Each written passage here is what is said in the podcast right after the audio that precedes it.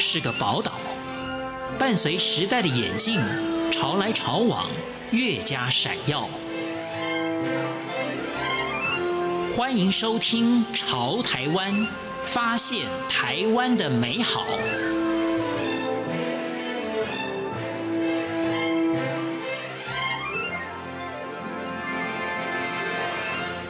收听《潮台湾》，我是徐凡。在今天节目当中，我们邀访到的是道时教育执行长易启嘉，同时他也是英国阿拉索玛色彩咨商师。在今天节目当中，我们一同来了解什么是放弃的艺术，在我们人生碰到许多的关卡都要面临的。欢迎收听。所谓的放弃的艺术，跟我们想象中的是一样的吗？道时教育执行长易启嘉，他也解释了什么是放弃的艺术。当然，在谈放弃之前呢，我们要回过头去看一下。当然，一般的坚持还是正向的喽。嗯、对，它能够让我们达到目标。比如说，我们在跑马拉松，我们要有一个坚持的一个目标啊，职场的目标、婚姻等等，也因为这一份坚持，可以让我们走到最后。但是呢，我们要回过头来看一下，小时候阿嬷也常常教我们“一杯卡卡固的是利耶”，然后爸爸也常常教我们，其实你只要再坚持一点点，你就成功了。但我们从小这样子被教，也这样子继续教我们的孩子，好像我们就在理所当然里面坚持着，但是坚持到最后，好像找不到这个坚持的意义的时候。我们会不会开始怀疑人生？所以在集体意识的坚持底下，跟我们生命本质之间，到底要怎么正确的去选择坚持跟放弃？这才是我们想谈的。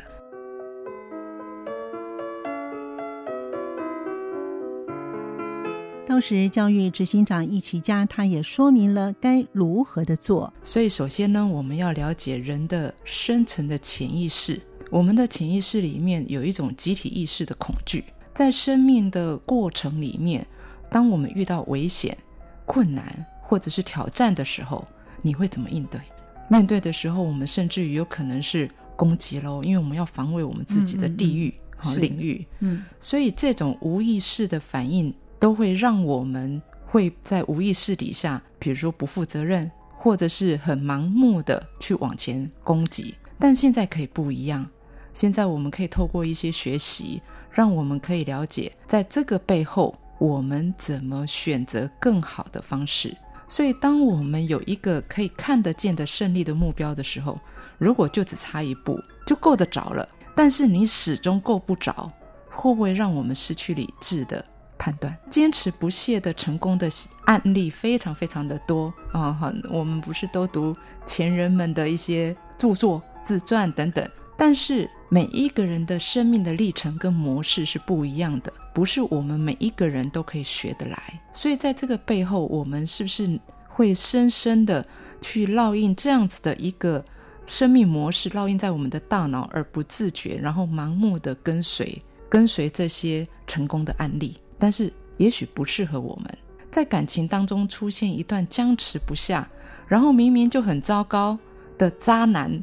甚至于在家暴的关系中，为什么你不敢放弃呢？很多还是继续坚持着。没错，嗯、所以这到底是坚持还是偏执？我们有一个案例，嗯、我们来聊聊。这也是一个。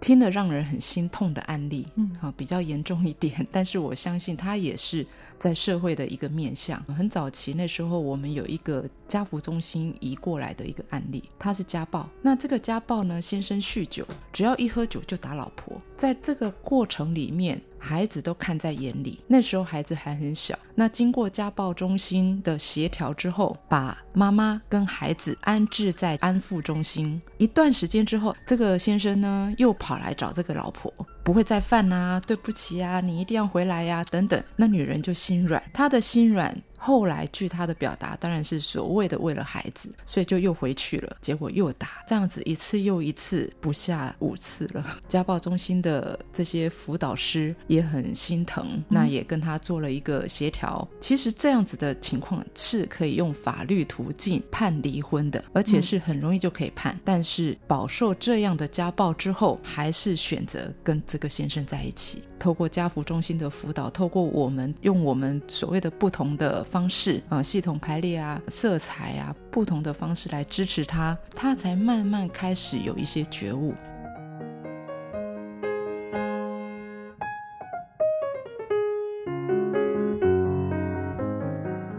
拥有英国阿拉索玛色彩咨商师的艺琪家也谈到了以色彩的疗愈的方式来做改善，金色跟黄色来帮助他呢，在这种肉体暴力之后的惊吓，然后在这种互相依赖的关系里面，能够对情感有一个新的认识，这个也关系到他童年的一些记忆，所以。在童年极度需要别人认同跟赏识的时候，这两个瓶子呢，会帮助他带来内在的和谐跟平静，帮助他呢可以好好照顾自己的需求。更重要的是，能够重新帮他建立一个自信心，从这个自信心里面开始慢慢释放这些不愉快的记忆，一步一步的走向安全。跟自己可以自处的方式，可是这个案子会比较特殊，所以它并不是在短期就能够看到所谓的效果。但是以长期来看的话，他已经开始慢慢的愿意离开，然后自己独立，然后开始懂得怎么照顾好自己。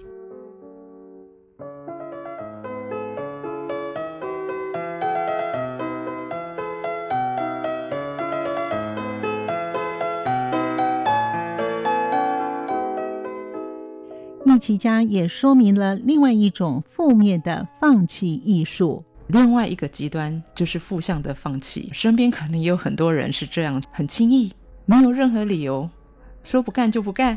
现在很多年轻人可能第二天就突然间不来公司的啊、嗯哦，那还有很多是作为情绪勒索的交换哦。你如果不怎么样，我就不干了，宁可放弃自己的理想。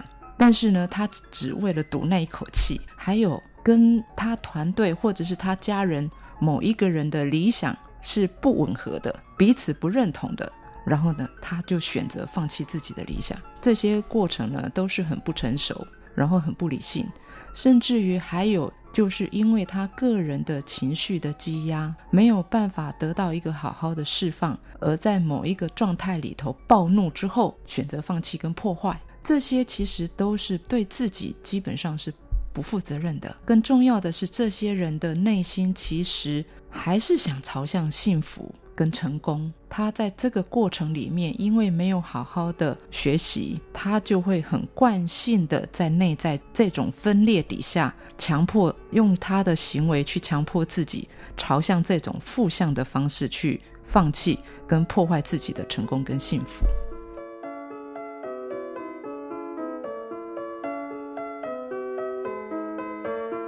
易其家执行长也谈到了失眠的案例。他说：“我们有一个案例哦，他算是失眠，十几岁就开始失眠。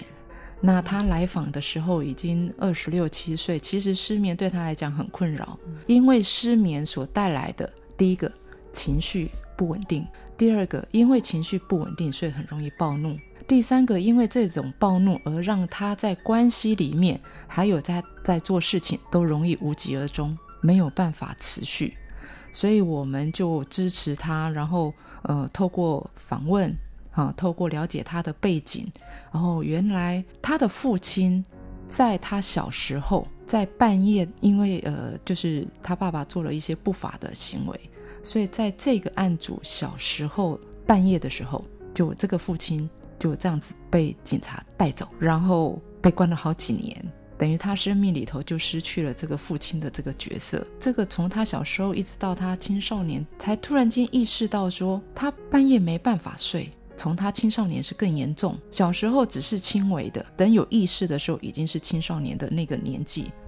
所以这样长期以来，他们会处在一种焦虑跟不安全的环境里，所以他半夜是让自己睡觉，避免万一半夜又发生任何事情。所以呢，我们就会透过一些支持，然后去帮助他，在做深层的一些潜意识的工作。首先，我们会从系统排列里面支持他，让他看见他的恐惧的由来。第二个是从色彩里面，我们会用绿色跟金色，因为金色呢跟黄色，它会带给我们很深沉的那一份惊吓跟恐惧，有一种安定感。绿色呢会帮助我们在这种恐惧安定之后，带来一个新的空间，心理的空间。然后让我们可以重新跟父亲做连结，把这一份沮丧可以释放掉，重新开始连接之后，在感情上也可以慢慢的，因为心里的空间腾出来了，所以慢慢的他可以去填补一些新的好的感受进来，渐渐的他的喜悦感有了，晚上也能够有安全感，他就可以睡了。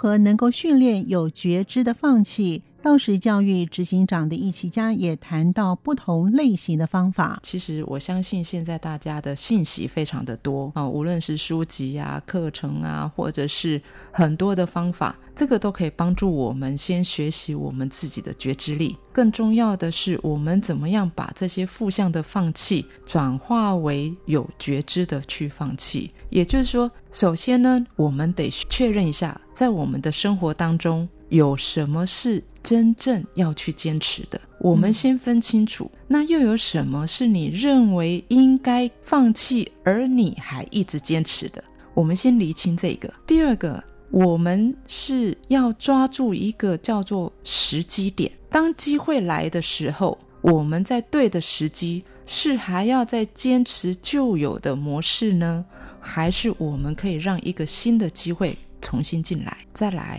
就是我们要评估自己，去了解我们自己内在的特质。我们是属于焦虑型还是安全型？我们是属于行动导向型还是属于状态的导向型？就像我刚刚说，成功的案例非常的多。可是如果我们的特质不符合那个成功的案例的特质，我们就会走向失败。生命历程是不一样。那透过我们了解。我们如果是焦虑型、安全型，像这两型的话，对未来都是比较深层的恐惧。而这种深层的恐惧，除了我们要学习帮助我们去满足内在的安全感之外，还要学习活在每一个当下，一步一脚印去完成目标就可以了，不用去定那个十年的目标。因为当我们是没有那个安全感的时候，你每走一步你就怀疑自己，每走一步怀疑自己，十年后那个目标是走不完的。那不如我们缩短，在这个当下，我把这个当下的目标完成，其实就可以了。另外一种，如果我们是行动导向型，其实行动导向型就是天生很积极，很容易振作自己的精神，即便失败呢，他也也可以把自己再把它整顿起来，他也不依赖外在的刺激。所以这种型呢，它倒是很容易就可以朝向所谓的坚持。如果是状态导向型的话呢，它是比较容易被感受淹没。我们透过了解，我们比较容易被这种消极的感受啊，或者是那种呃失败的感受，也就是情绪会特别多，不自主在压力之下就会容易犹豫不决。像这一类型的人呢，他如果定目标，可以定中期的，不要定得太长久。我既可以达到，所以每一个人透过了解自己，然后可以重新定我们可以去朝向的目标。